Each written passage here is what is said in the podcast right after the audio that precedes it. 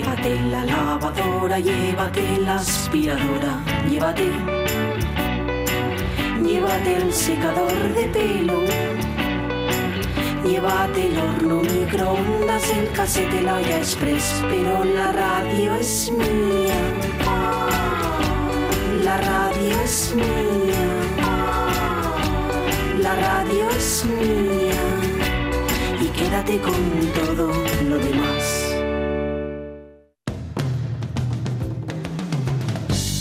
La radio es mía.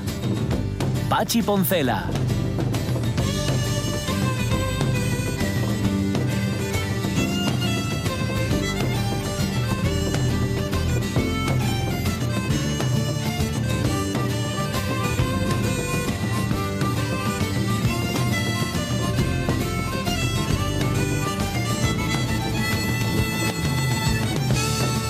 Las 12 y 16 minutos de la mañana se llama en efecto Voces de Chernóbil. Es que nos pregunta Ángel López el título del libro y aunque ya se lo hemos dicho por escrito, ahora se lo decimos en oral también. Entonces, para que no penséis, los que nos escucháis, que sois los únicos. Que hay otra gente que también nos escucha. Que a veces puede que les entre un poco de soledad y pienses tú, jolín, me voy para la cope, que ahí son más. Ahí, o a la SER, yo qué sé, hay más barullo, hay más. ¿sabes? Es un, es un libro duro, pero tiene Sí. una ventaja y es que como va a golpe de monólogos, puedes eh, ir consumiendo en pequeñas diócesis, como decía el otro, a poquitinos, y no aturullarte porque tiene...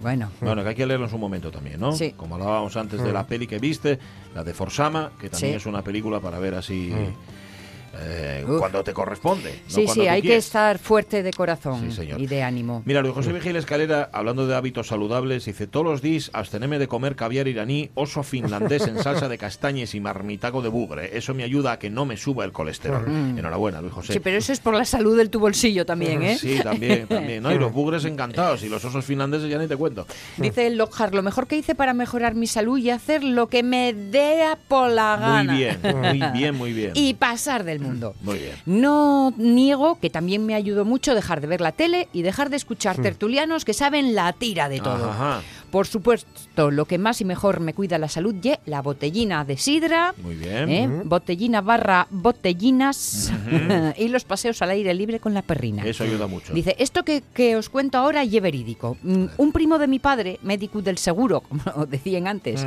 que lleva un elemento de cuidado. Algún que otro paisano le recetó una caja sidra a la semana. Una caja. A continuación llegaba la señora armarle la de Dios. le decía que si pensaba que fulanito sorbía poco para recetar y una caja sidra. Ya. Y, y recetaba y la. Y, la- recetaba y la quedaba tan contento. Y, y luego él diría, no me no, si me lo dijo el médico. Claro. Que Eso es un argumento irrefutable. claro. Mira, Natalie Castañón, para que luego digáis que ver la tele no ayuda, que no vale para nada. Dice, yo seguí un consejo de Pola, el de la Quintana de Pola. ¿Mm? Dice, pero ni, me, ju- ni mejoré ni me curé de la gripe. Eh, cons- consistía en cocer Coca-Cola con cebolla troceada y tomar en sorbos. Ay, madre. No, no sé, nunca, Bueno, la- nunca lo había escuchado. El momento Coca-Cola no tengo ni idea, pero lo de la cebolla, Sí, que me aspen ¿eh? Ah, bueno. colorado, Mm, ¿eh? Ya, vida social no, luego te ponen en cuarentena después de haber tomado la cebolla. Esto ¿no? sí, Hasta ayuda a la se te cuarentena. quita el tufu. La cebolla y el ajo crudo son Sí, dos potentes desinfectantes y lo decía, antibióticos. lo decía el doctor Capó, el limón, el ajo y la cebolla. Eran unos Sí. libros que tenía mi padre en casa. El limón, el ajo y la cebolla, y ahí los tenía. Y, Sí, sí, sí, sí, sí, el sí. to- Mi padre tomaba un zumo de un vaso de, como decía él, un vasau, de zumo de limón todas las mañanas, que era ¿Mm? Sí. como, yo que eran tres cuartos de litro de Yo lo de- hice de- mucho tiempo eso. En ayunas y sin azúcar ni nada, Sí, ¿eh? sí, en ayunas y a limpio. Patapum. La idea es que empieces con un limón y vas Sí. añadiendo, añadiendo Medio limón. hasta Ahí viene la que canción. Pues mi padre hacía eso, hasta que ya no pudo más y se murió. Pero vamos, que no, que no hay relación causa-efecto. es una cosa y otra. 12 y 19, Lucía López Santos llega enseguida. Después tendremos un poco de esquimadélica. Escrimadélica. Esquimadélica. Luego tendremos al moderno de otros tiempos, que ya olvidados de relatos divertidos, Mm, Ya, vuelve, vaya- vaya lo vuelve que se trae. Duro, duro, muy, muy duro lo que trae. Y, y tenemos agenda de cine cortesía de Ramón Redondo. Agenda de cine que empieza hoy con películas como la que dirigía en el año 45 y que hoy se estrenaba, dirigía Marcel Carné, que se llama Los Niños del Paraíso, que no la vi. En el 50, Jack Turner dirigía Estrellas en mi corona. Hunted, de Michael Crichton, es del año 52. En el año 1955... Ven aquí, mocoso. Acércate. ¿Me llamaba? ¿Qué pretendes hacer con esas piedras? ¿Hay alguna ley que prohíba tirar piedras? Eres terco, ¿eh? Ven aquí. Yo lo sé por la canción de Aute, la que dice eh, fue en ese cine, recuerdas, en una mañana al este del Edén, James Sí. Dean tiraba piedras, etcétera. Bueno, Sí. se estrenaba tal día como hoy al este del Edén, película de Lea Kazan que es el 55. ¿Visteisla?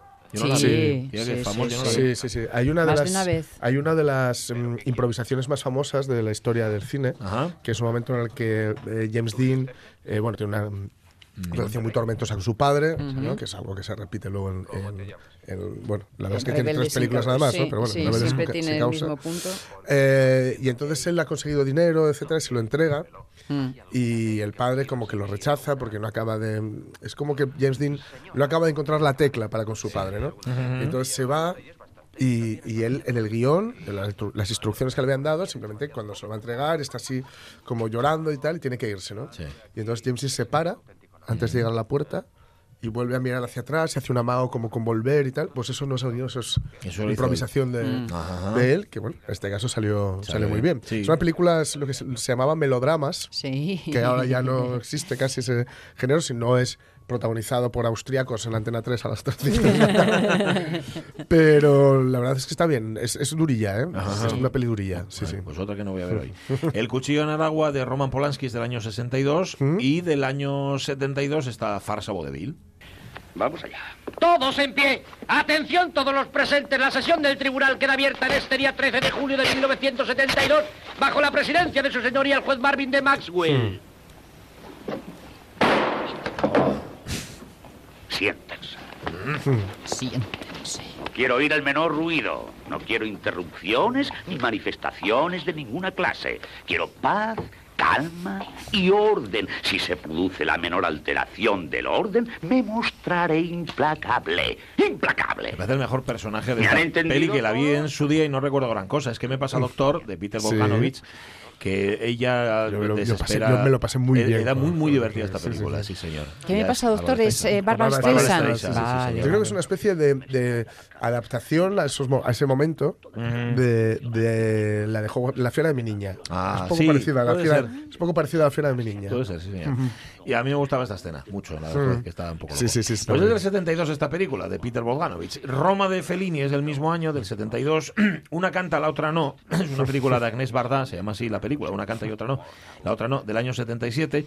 Carlos Saura dirigía en el 81 Bodas de Sangre y Ettore Scola en el 89 Splendor. Eh, cuando uno ve Splendor, se acuerda, mejor dicho, cuando uno ve Cinema Paradiso se acuerda de Splendor, porque un poco esto yo lo he leído en algún sitio y parece que es verdad que Tornatore quiere ser Ettore Scola. No le acaba de salir, lo está intentando pero no le sale. Bueno, La habitación del hijo de Nani Moretti es del año 2001, de ya. Olvídate de mí de Michael Gondry es del año 2004 y Jane Eyre de Kari Yoji Fukunaga, aunque es una película británica, Jane Eyre es del año 2011. En el año 27, nos recuerda Ramón Redondo, nacía uno de los creadores más importantes del último medio siglo en España, de cine, de televisión, de narrativa, de teatro, que es Jaime de Armiñán. Hombre, Ah. Jaime de Armiñán fue candidato dos veces a los Oscars, por El Nido y por Mi querida señorita. Hay que añadir películas como Mi general, Estico, El amor del capitán Brando o Al servicio de la mujer española. En, en televisión, Juncal, por ejemplo. Juncal. Suspiros España, Una gloria nacional. En teatro, un montón nota. de obras. Tomó nota. Luego hizo, nos lo recuerda Ramón también, hizo libro de Juncal. Ah. Hizo una, sí, Ah, ¿sí? lo convirtió en libro. Anda, no sabía. la serie. Luego se puso a escribir, pero que es que no paró. Vidas perras, Los amores encuadernados, Siete pesadillas, La isla de los pájaros. Bueno, pues Jaime de Joder. Armiñán hacía tal día como hoy, en el año 1927. Hoy cumpliría, pero no los cumple ya, 80 años. La mamushka. Aprendida de nuestros primos cosacos, la mamushka ha sido una tradición familiar de los Adams desde Dios sabe cuándo. Bailamos la mamushka mientras Nerón tocaba. Bailamos la mamushka en Waterloo. Bailamos la mamushka mientras Jack destripaba. Y ahora, Pétido Adams, esta mamushka la bailas tú. Hoy cumpliría 80 años Raúl Juliá, que era un pedazo de actor. Mm. Sí, Quien sí, lo haya visto haciendo de Gómez Adams, bien, Sí. estupendo. Pero hay que verlo en El beso de la mujer araña. Por ejemplo. Está tremebundo, sale en La peste, Romero, el santo del pueblo, sí señor, presunto inocente, puertorriqueño, o, o puertorriqueño, bueno, puertorriqueño, nacía tal día como hoy. Si os gran- queda duda, señor. el de los ojos saltones. Sí, los tenía así como disparados, ¿no? Hoy cumpleaños 79 el actor de televisión, cine y teatro Manuel Galeana, que sobre todo hizo teatro. Hizo alguna película curiosa también, dice Ramón, mi hija Hildegard, de Fernando Ferran Gómez, de la que hablábamos hace relativamente poco, La piel de la tierra, Tío Vivo 1950, Luz de Domingo o Sangre de Mayo. Eh, también cumple hoy años 56. Vous montrez quelque chose de ce que vous avez composé Sur un violon Les altos. Et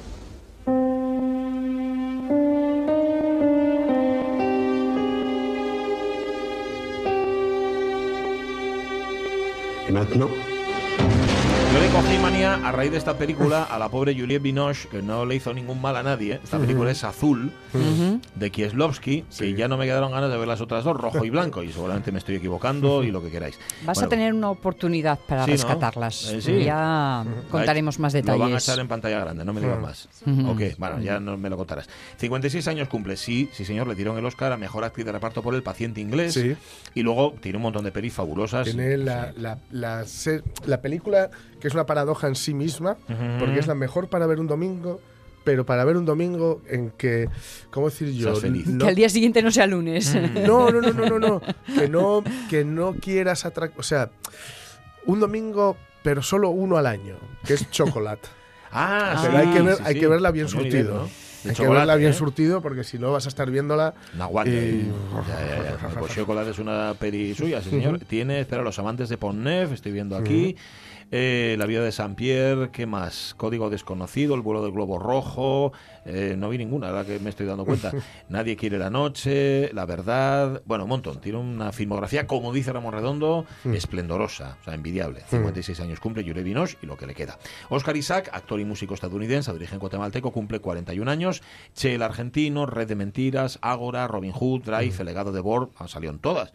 Pero no le pongo cara yo ahora a Oscar Isaac o Oscar Isaac. Porque con él ahí tenemos tenido que verlo muchas Sí, veces. ¿no? sí, sí. Hermano de Chris. Pues no lo sé. Estrena este año la nueva versión de Dune. Que Ah. lo sepáis Ah. también. Y hoy se cumplen 26 años de la muerte de uno de los mejores actores del cine español. Pues señor, érase una vez un pueblo español, un pueblecito cualquiera. Mm. Y sucedió que una mañana, precisamente esta mañana, cuando él... Pero no, creo que deben ustedes familiarizarse con sus casas, Antes con de sus que Banderas, con- Bardem o Mm. Penélope Cruz cogieran el barco y se fueran allá adelante por cine mundial, Fernando Rey ya había triunfado Mm. Sí. en el extranjero. Sí, sí. No hay más que recordar, bueno, aparte de lo mucho que hizo, y bueno, con, con Buñuel, por ejemplo, pues yo que sé, estuvo, mira, Marco Antonio y Cleopatra de Friends Connection, que os Mm. acordáis, hacía del Sí. malo de Friends Connection. Sí, sí. Campanadas a medianoche, los últimos días de Pompeya. Luego aquí hizo, pues bueno, estamos Los escuchando. últimos días de Pompeya el de malón, malón, malón, malón. Hace de muy malón. Y hace bueno eh, la teoría que comentábamos ya la semana barba, pasada de la barbita recortada. Cuanto Sí, más señor. corta sea la falda y más recortada la barbita, peor es la Señor, película. El disqueto encanto de la burguesía, el viaje de los malditos, mi general decíamos antes, el bosque animado, Ujú. también en televisión hizo de Don Quijote. Sí. señor, el Quijote de Manuel Gutiérrez Aragón es él, los sus pasos de. Ulloa también, y aquí lo tenemos haciendo de voz en off en Sí. Bienvenido Mr. Sí. Marshall. No son las 3 y 10. Está roto y, claro, hasta que haya fondos para arreglarlo. Pues hace 26 Aquí, años se moría este hombre que, por cierto, nos dice Ramón, tiene una vida un poco de película o bastante, hijo de un ayudante de Manuel Azaña, luchó en el bando republicano y fue encarcelado en la cárcel de Mestalla, en Valencia, de donde consiguió escapar en un tren de mercancías con destino a Madrid y al inicio de una nueva vida. Eh, empezó como actor de doblaje, como figurante, y luego ahí lo tenéis, uno de los grandes del cine Sí, sí, sí. Fernando Rey. Bueno, las 12 y 28. Vamos a ver las redes cómo andan, que estarán ardiendo, como siempre, porque las redes sociales lo que tienen. Hola, Lucia López Santos, buenos días. Hola, Lucia López Santos, buenos días.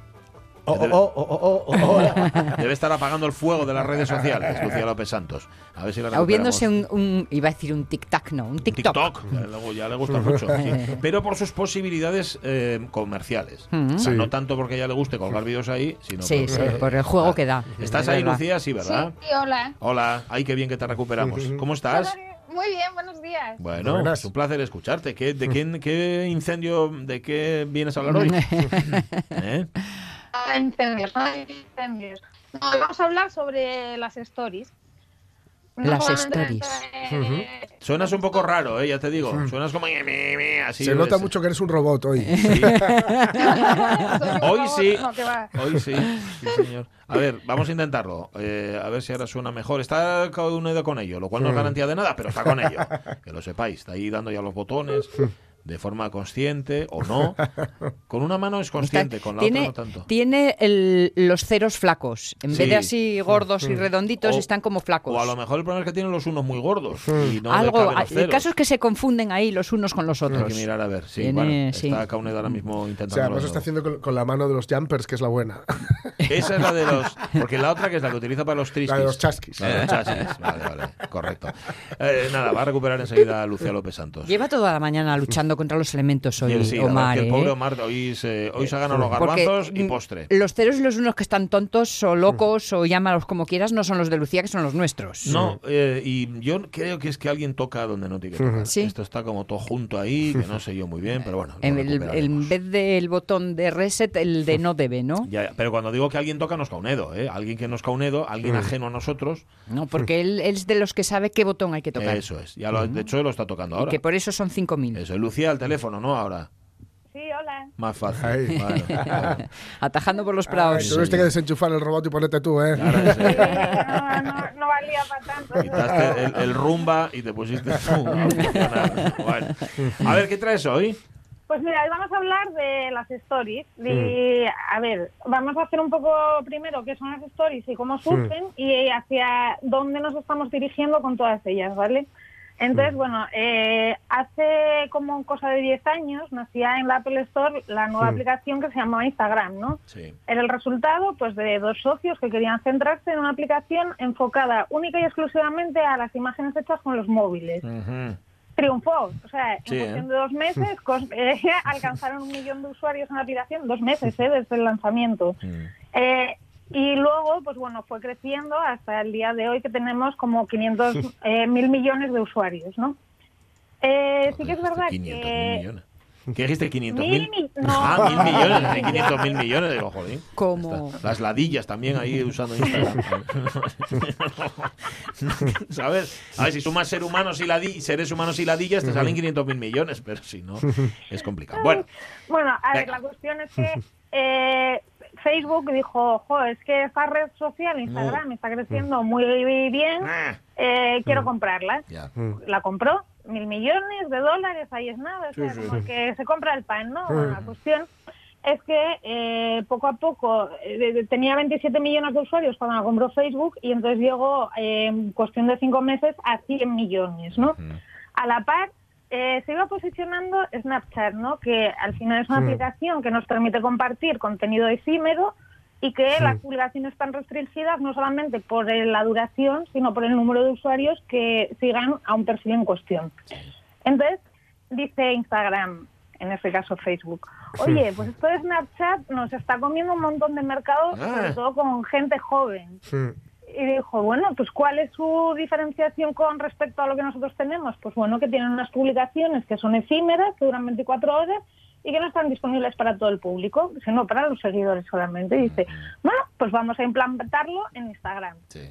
Oye, pues en cuestión de meses también fue creciendo una barbaridad, nos hemos habituado al uso de stories porque sentimos que por un lado nuestra intimidad eh, se muestra de una forma más limitada, es decir, como solo está disponible 24 horas, la subimos y luego no nos vamos a arrepentir de ese contenido que subimos dentro de dos años, como las típicas fotos de cuando éramos adolescentes en el 20, con el fotolog, que meten miedo.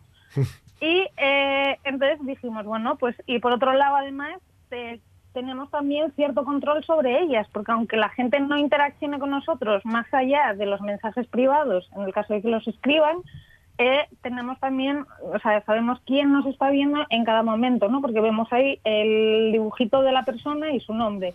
Es decir, que aunque no interaccionemos, sí sabemos quiénes están viendo nuestro contenido y por tanto, pues bueno, podemos estar ahí vendiendo o informando o lo que sea. O sea que esta, la diferencia es como dejar las cosas por escrito, que vendría a ser eh, otras plataformas, o una conversación inf- eh, informal donde además estás viendo las caras de quién. Es decir, sabes quién te está escuchando y además luego se lo lleva el viento. Exacto, exacto. Justo entonces nos sentimos como muy libres a la hora de compartir cualquier cosa. desde, bueno, cualquier cosa. Eh, entonces, la cuestión es que ahora eh, todo este contenido de las redes sociales efímero se está poniendo como muy de moda, no solamente por Instagram y Snapchat, sino que, bueno, también hemos eh, incluido las stories en WhatsApp, que tienen otro tipo de público, porque al final eh, las stories de WhatsApp solo van a ver- sola- solamente la van a ver los contactos que tengan nuestro teléfono guardado en su listado de contactos. Entonces dices, bueno, ¿cuál es la diferencia? Pues la diferencia al final no es el contenido ni el tipo de contenido, sino el tipo de usuario al que nos estamos dirigiendo. Tanto es así que, bueno, estamos viendo ahora como otras redes sociales, como puede ser el caso de Twitter, por ejemplo, que han inventado pues una nueva cosa, bueno, nueva entre comillas, porque se llaman flits, o sea, que sería como tweets, pero Sí. ¿no? Y que va a ser exactamente lo mismo que una story. ¿Qué lo va a diferenciar, por ejemplo? Pues bueno, esto ya se está probando en, em, en Brasil, de momento no está disponible en el resto del mundo y menos en España, claro, siempre somos los últimos en las pruebas estas de las redes sociales, pero lo vamos a ver enseguida, o sea, muy pronto, ¿no? Y esto consiste en que nosotros vamos a publicar un tweet que también va a ser efímero, que se va a borrar a las 24 horas y que los usuarios ni van a poder darnos un fab ni hacer un retweet del contenido que nosotros hagamos. Sí que van a poder, eh, por ejemplo, escribirnos un mensaje directo, es decir, las stories de Twitter, aunque se llaman flits, van a ser lo mismo que las stories de Instagram, Sí. pero que so- son tweets, ¿no? Y que tenemos que entrar en otra red social, pero al final eh, el mismo. objetivo es el mismo, sí. Según los de Twitter, la cuestión para desarrollar esto no es que esté de moda el contenido efímero, no. No. Es que, creen que al final eh, hay gente que no comparte en Twitter porque los comentarios que podamos hacer pueden ser puntuales sobre una noticia a un momento determinado, pues ahora con el coronavirus. Hablando, No, eh, hablando ostras, ¿cómo? justo, justo. Así fue. Nada, solo que se empapizó, no seis pensados. parece, parece que tiene miedo. Sí. Pero- Perdonar, ¿eh? Sí, no, no te preocupes, no. Tose, tose, desahógate. Ya está. A ver, bueno, la cuestión es que eh, hay veces que dices, jo, es que a lo mejor sí me gustaría poner mi opinión, pero no quiero que quede ahí por si dentro de un mes entra un reclutador de recursos humanos de Ah, esa sí. opinión mía sobre... Pues oye, mira, contenido efímero y así, publico lo que quiera, 24 horas, y luego si te he visto ni me acuerdo, Y ¿no? porque dentro de un mes puedo cambiar de opinión. Tal cual, o sea, más en redes sociales y bueno, estos temas, yo qué sé, pues bueno, mil historias. Y luego ya llegamos a, a las últimas stories nuevas, entre comillas, otra vez, que serían las stories de LinkedIn, ¿no? Eh, hace poco menos de un mes, el jefe de producto de LinkedIn pues anunciaba que LinkedIn, a pesar de, o sea, es una red social profesional que estamos muy habituados a utilizar, pero, eh, ¿qué ocurre? Que están perdiendo un poco lo que es el nicho de mercado de los jóvenes, ¿no? Porque al final LinkedIn es como todo muy burocrático, ¿no? Parece de la administración. Un artículo, una opinión profesional y todos los hitos y méritos que hayamos ido consiguiendo pues a lo largo de nuestra trai- trayectoria académica o laboral, ¿no? Sin embargo, dice, pues es que la generación denominada Z, o sea, los chavalines, eh, ahí no entran, porque ni todo el que tiene un perfil ahí tiene 25.000 cargos súper importantes, es una... eh, que puede ser que no, ¿eh? Más bien, pero bueno. Más bien. Digo, estoy yo. No, estamos todos Estamos todos, claro. Sí, sí. Entonces, bueno, la cuestión es que dices, joder, es que ahí me aburro, ¿no? Si tengo que escribir un artículo de opinión para que me lean los reclutadores, no sé qué, pues al final pues han deci- de- decidido sacar otra especie de stories, Sí. también sí, se van a llamar stories de LinkedIn y que va a consistir Mm. en exactamente lo mismo que el resto de las stories, vídeos verticales donde Ujú. el protagonista es uno mismo Ujú. y cuenta un poco sus méritos y en vez de tener ahí CEO de no sé qué, no sé cuál, no sé cuál, pues vas a decirlo, ¿no? En vez de tenerlo escrito, lo vas a comentar. Entonces, pues bueno, al final de que nos estamos dando cuenta de que las redes sociales nos han hecho cambiar un poco, al principio eh, subíamos imágenes que queríamos que quedasen ahí para la historia y hoy en día queremos compartir pero sin dejar mucho rastro, ¿no? Entonces al final, pues este tipo de contenido de 24 horas disponible para el resto, pues se está convirtiendo un poco en la estrella. Y sí que es verdad que luego ya hablando de Instagram dices, vale, los stories, el siguiente paso cuál es? La edición de vídeos dentro de esas stories. Y una vez más, tanto Facebook como Instagram, o como lo queramos decir, pues al final están viendo que una aplicación, en un principio las stories, eh, copian a Snapchat para tener un público mayor. Sí. Ahora también están intentando la edición de vídeos dentro de esas stories para copiar A TikTok. Mm. que es a donde quería llegar Lucía López Santos. Claro. Oye, pero que no es que quiera llegar yo, es que es la sociedad. O sea, Sí, eh, la el sociedad, TikTok sí. El año pasado estaba en el top 10 de aplicaciones. Hoy ya está en el top 5 de aplicaciones. Entonces, bueno. ojo, cuidado, que no es que lo diga yo. No, que no, no, no. ¿eh? Al revés, es que si lo. No, no, no, no, no te lo tomes, tómatelo como, lo, como es. O sea, si lo dices tú es por algo. O sea, aquí eh, tu opinión vale, cuenta mucho. Al final todos somos ahí pequeños pececillos que tenemos que ir siguiendo un poco la corriente, ¿no? Y la corriente nos Pues lleva sí. a TikTok, pero sin lugar a dudas. Ujú, Bueno, pues nada, to- tomamos nota. Un abrazo muy fuerte, Lucía López Santos. Cuídate. muy buena semana. Aunque si- también. Si no queréis arrepentiros de opinar sobre el coronavirus o sobre lo que sea, sencillamente Hay no que hacerlo en efímero, Claro, en vuestra casa. Eso estaba pensando, porque una cosa es que desaparezca del ojo público, otra cosa es que que alguien- desaparezca. Y que alguien lo capture, que eso también pasa mucho. También. Bueno, una cancionina de Scrimadélica, venga. Screamadélica, ya sabéis, el, el lugar en el que se encontraron el, el rock o el pop así de aire alternativo, norteño, escocés, británico, Ajá. Y eh, la cultura de baile que se estaba fraguando en, en Manchester. ¿no? Manchester. El- lo que se dio en llamarse Manchester. Eh, de- una ciudad que además venía de, de hacer mucho y muy bueno desde, desde principios de los 80, bueno, de- desde antes incluso, ¿no? Pero desde el post-punk, hay con Joy Division, luego con New Order, ya sabéis la vers- versión bailable Sí. eh, después de la muerte de Ian Curtis, y que también en este momento está dando, alumbrando, mejor dicho, viendo cómo alumbraban eh, un disco absolutamente marav- maravilloso, los Stone Roses, ¿no? Bueno, pues aquí está Screamadélica para dejar su sello con los Primal Scream y decíamos el otro día que una de las cosas que va muy relacionada con la cultura de club también y con eh, el mañaneo, ¿no? Cultura de club incluye el mañaneo, ¿no? Y el mañaneo eh, incluye eh, ese momento en el cual no sabes si, si, mm, si sigues o si no sigues y Mm. tal. Entonces, los Primal Scream, siempre preocupados por tu salud, Muy bien. hicieron un himno que se llamaba Don't fight it, feel it. No luches, disfrútalo. Mm.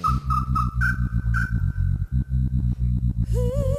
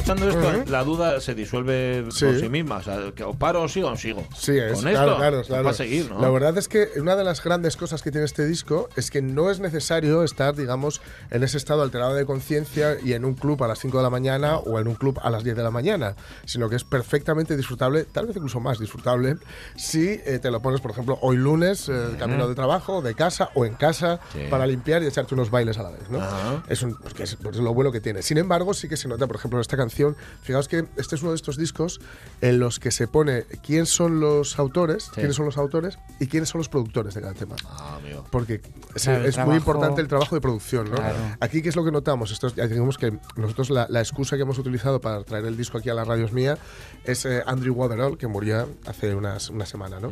Una semana, un par de semanas. Y, y aquí se nota el trabajo del productor porque tenemos esos... eh, esa base, ese base, digamos, la base rítmica con una línea como de bajo, que no sé si será exactamente un bajo eh, orgánico o no,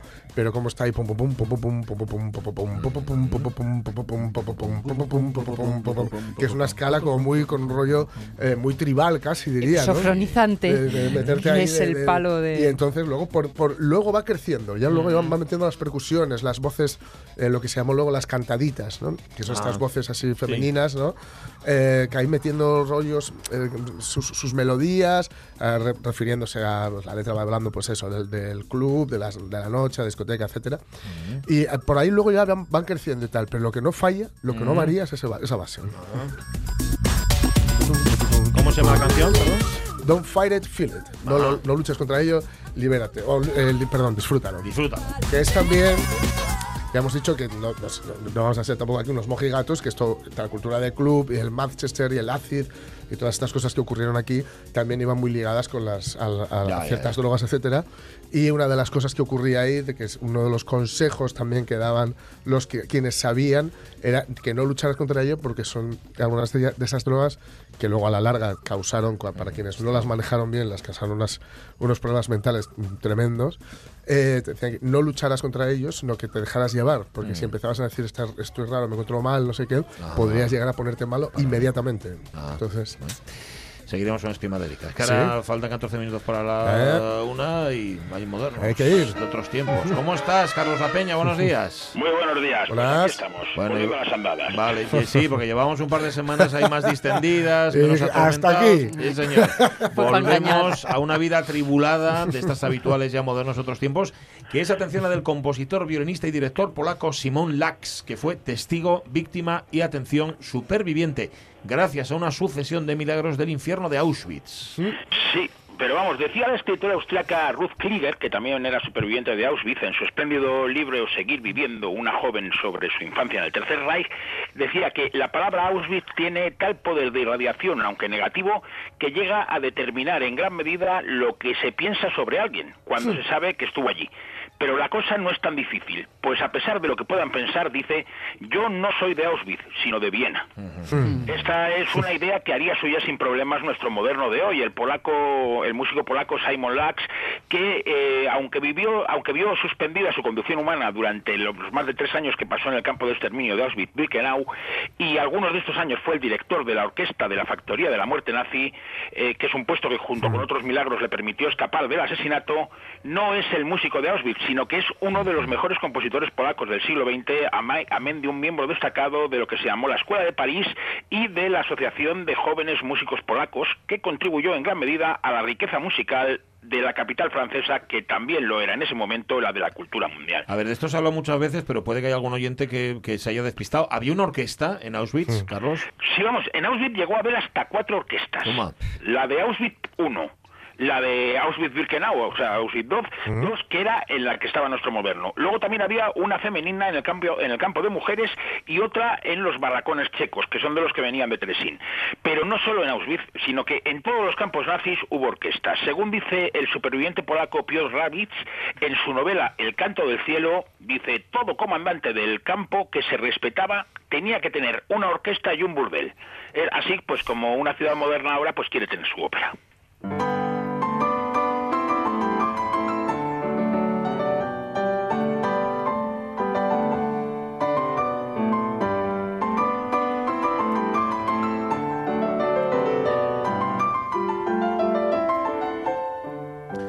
Escuchamos a Galit Edseson interpretando la tercera de las tres polonesas varsovianas, Alegro Enérgico, unas partituras anónimas que le llegaron a Simon Lax en Auschwitz y que llegó a instrumentar para que fueran interpretadas por la Orquesta del Campo.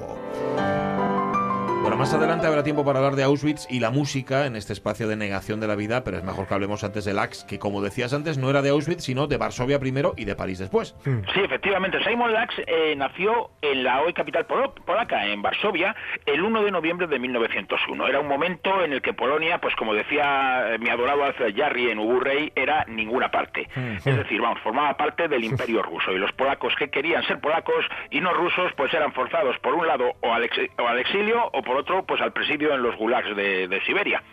Además, los judíos vivían en un permanente, en una permanente amenaza de progromo. Eh, Simon Lax nació en una familia de judíos asimilados en la que la religión no pintaba prácticamente nada, aunque su abuelo paterno fuera rabino. Su padre, que se llamaba Isaac, era agente de seguros y su madre, que era hija de un vinatero, daba clases de lengua polaca. A ver, la religión, dices, no tuvo mucha importancia en la familia, pero la música judía sí. Sí, la madre Sarah Helmer era cantante aficionada y tenía una bella voz. Además, la cultura judía pues se transmitía en la casa de los Lax a través de las canciones populares unas melodías que estarán muy presentes en las composiciones de nuestro moderno, especialmente en las que hace el momento posterior a la Segunda Guerra Mundial. El pequeño Simon, con cuatro años, comienza a tocar el violín, que será su instrumento principal durante toda la vida, y enseguida aprende a tocar también el piano. Desde pequeño parecía dirigido a ser músico profesional, pero cuando llega la hora de elegir qué carrera estudiar, pues optó por estudiar matemáticas en la Universidad de Vilnius. Pero también es verdad que en 1921 estudió composición y dirección en la Academia de Música de Varsovia.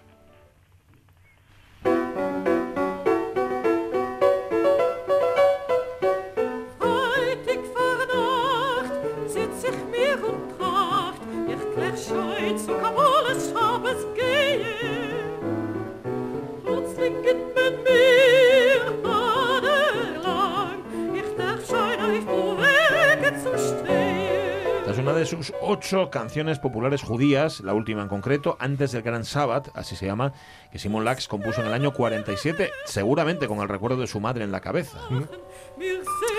Bueno, termina la Primera Guerra Mundial, Polonia consigue la independencia y además su primer ministro fundacional era ni más ni menos que un compositor y pianista, el gran Jan Paderewski. ¿Esto fue alguna ventaja para Lax, Carlos? Bueno, la independencia polaca no supuso muchas mejores para los 3 millones de judíos polacos que, aunque eran el 10% de la población, vivían en un clima de antisemitismo muy parecido al que sufrían bajo el poder zarista. Por ejemplo, para los judíos era bastante difícil acceder al conservatorio, pues eran considerados, como ahora los palestinos en Israel, eran considerados extranjeros. Así, para que un judío pudiera entrar en el conservatorio, tenía que demostrar que era no mucho, sino muchísimo mejor que sus compañeros polacos. Simon Lax tuvo que pasar durísimos exámenes adicionales, pero al final consiguió entrar en el conservatorio y estudió pues con Roman Stakowski, con Henrik Melzer y con Piotr Reitel entre 1921 y 1924. Termina el conservatorio, el clima antisemita en Varsovia sigue, con lo cual se va al exilio. Sí, sin duda el antisemitismo y el miedo al pronomo pues ayudó a Simon Lax a emigrar, pero creo que por encima de esto también estaba el deseo de crecer como Mm. músico. Y por entonces, que estamos hablando de 1926, la capital del mundo musical era París. Y allí, donde ya vivían sus hermanos Leo y Henry, Mm. se va a instalar Simon y vivirá prácticamente toda su vida. Al llegar a francés es su nombre y a partir de ahora será Simon en vez de Simon. Y estudia composición en- con el director del conservatorio, con Henri Rabot, el discípulo de Jules Massenet, que era famoso por su lema El modernismo es el enemigo. Pero, y además, pues también perfeccionó su dominio del contrapunto y de la fuga con Pierre Vidal, maestro de Nadia Boulanger y alumno del legendario Papa de la Fuga, André Guedal.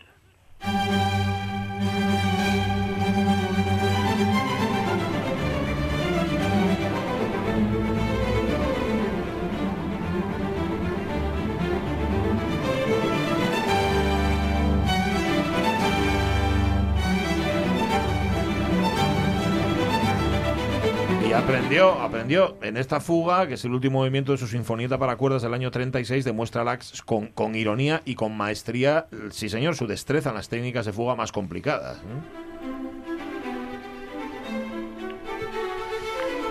Es en estos años del conservatorio, Carlos, en los que va a formar parte de una asociación, la, la Asociación de Jóvenes Músicos Polacos.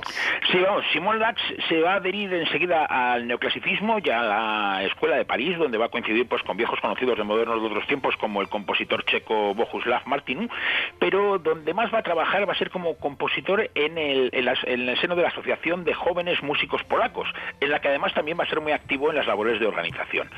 Eh, en la directiva honoraria de esta asociación figuraba pues el primer presidente de Polonia, que acabamos de citar Sí. antes, Ujú. Jan Paderewski, pero también había músicos del calado de, de Arthur Robinstein, de Leopoldo Stokowski, de Paul Konchansky o de nuestra adorada Nadia Boulanger, la mujer que enseñó a componer al siglo XX y que era la única, polaca- la única no polaca del, del Consejo. La asociación tenía la sede en la reinaugurada Sala Pleyel y ofrecía conciertos casi cada semana con músicos polacos residentes en París y también con otros que también estaban de paso. Estas audiciones de la Asociación de Jóvenes Compositores Polacos eran muy bien aceptadas por el público francés y duraron prácticamente hasta el estallido de la Segunda Guerra Mundial. Es en estas audiciones, ahí en la sala Playel, cuando se escuchan las primeras obras compuestas por Simon Lax. Sí, en un concurso de composición que organiza la asociación en 1928, Simon Lax consigue una distinción por su pieza orquestal lamentablemente perdida, como muchas de sus obras anteriores a la Segunda Guerra Mundial, el blues sinfónico, una fantasía de jazz para orquesta y saxofón. Mm. Para apreciar la importancia del concurso es interesante observar quiénes formaban parte del jurado. Músicos tampoco reconocidos y tampoco importantes en la historia como Maurice Ravel, Ravel como Albert Roussel, como Florence Smith o como Arthur Honegger. Aunque dedica mucho tiempo a la composición, Lax no vive de ella, sino de trabajar como violinista en cafés y en cine, donde se dedica a acompañar a las películas mudas. También compone música de, entre- de entretenimiento, pero escrita, es verdad, con seudónimo. E incluso llegó a enrolarse junto con su hermano Leo como músico en un barco que recorría los siete mares haciendo cruceros de lujo. Con este trabajo llegó incluso, según dice su hijo André, a dar la vuelta al mundo.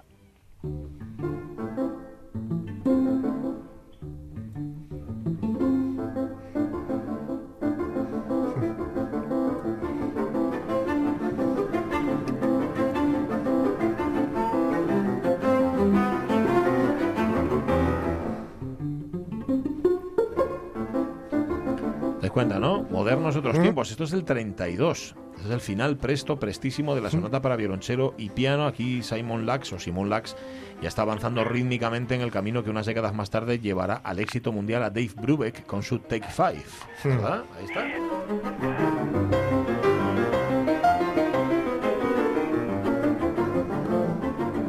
Sea, te dicen que lo compuso un polaco en los años 30 y dices tú, "Ey", hasta que lo escuchas, ¿no? Bueno, en estos últimos años de la década de los 20, Carlos, la música de Simon Lax es muy apreciada, la aprecian los grandes intérpretes que tienen además una relación de amistad con el compositor. Sí, mira, por ejemplo, el, el perdido, lamentablemente, segundo cuarteto de cuerdas fue interpretado por el cuarteto Roth, que era uno de los más famosos de la, de la época y desde luego el primero de los que había en París. Su amigo, el pianista lituano Vlado Perlemuter, estrenó esta sonata para, para cello y piano que escuchábamos, junto con ni más ni menos que Maurice Marechal, que era el mejor virtuoso francés del violonchelo de, de ese momento y de muchos momentos más. A comienzos de los años 30, la música de Simon Lax recoge la tensión entre tradición y contemporaneidad. Es polaca y al mismo tiempo francesa, es eslava y romántica a la vez. Destaca por su profundo lirismo, pero también por su ironía y por su marcado sentido del humor. Un sentido del humor que se va a mantener en su música después incluso de su traumática experiencia de Auschwitz. Conviene no olvidar que la, quizá, la que quizás sea su obra más importante, la Hirondelle inattendue, la golondrina inesperada, es precisamente una ópera bufa. Ajá. Pero en el 29, la actividad de Lax en la Asociación de Jóvenes Compositores Polacos acaba precisamente por el antisemitismo. Sí, porque le encargaron que compusiera la, la música para una película muda de, de Joseph Lechers, que va a ser la primera cinta polaca que se va a exhibir en Francia. El embajador polaco organizó una gran gala para la presentación de la película, pero lo que pasa con esas cosas es que también lo que desató fue la envidia, la envidia de sus colegas compositores, que, que los colegas de Lax, los compositores polacos, protestaron porque consideraban que un proyecto de esa magnitud debería haberse encargado a un compositor polaco. Eh, a, ver- perdón, o sea, una protesta ah, un poco rara, ¿no? La banda Sí. sonora se la habían encargado a, a Simón Lax, que era polaco. Ya, ¿no? pero es que el problema viene del secular antisemitismo polaco, Ah. que, que veía en Simon Lax a un judío, o sea, es decir, no a un polaco. Ya, ya, ya, ya. Algo que había tenido que soportar en Varsovia y que ahora le atacaba de nuevo en París. Y esto pues hizo que se alejara de la asociación. Pero nuestro moderno va a encontrar una salida laboral precisamente en la música popular polaca. Que era un, un mundo que él había conocido antes, pero siempre con seudónimo. Sí, eh, uno de los principales representantes de la música de la vanguardia polaca en Francia pues no podía hacer música popular públicamente. Pero en los años 30 la cosa cambia porque va a desarrollar una larga colaboración con la famosa actriz y cancionista polaca Tola Korian, para la que nuestro moderno va a componer un nuevo repertorio que va a recorrer toda Europa, incluso después de la guerra. Una guerra que, como ya hemos anticipado antes, dará con nuestro moderno en el campo de exterminio de Auschwitz-Birkenau.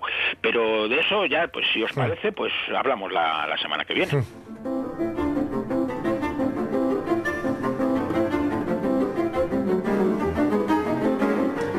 Hombre, pues nos gustaría que no fuera así porque, como decías tú al principio, Simon Lax no puede ser recordado como el músico de Aus- Auschwitz, sino como uno de los grandes músicos Sí. polacos del Ujú. siglo XX. Pero bueno, ya que contar la vida entera, pues contaremos también eso y los milagros que, como tú decías, hicieron que pudiera salirse de ahí.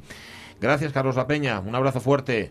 Muchas gracias a vosotros y semana. abrazo música de Simón Lax. Cualquiera de las vidas que nos cuenta aquí eh, Carlos La Peña dan para varias vidas de las nuestras. Sí, ya te digo. Comparar con las nuestras es como nosotros vivimos, es como comparar, yo qué sé, guerra y paz con un sello de correos, ¿no? Nosotros somos un sello de correos comparado con, con Nosotros vivimos mirando. Sí, y admirando también. Y oye, que te descubran vidas como estas, que no está Carlos La Peña, pues también es una suerte.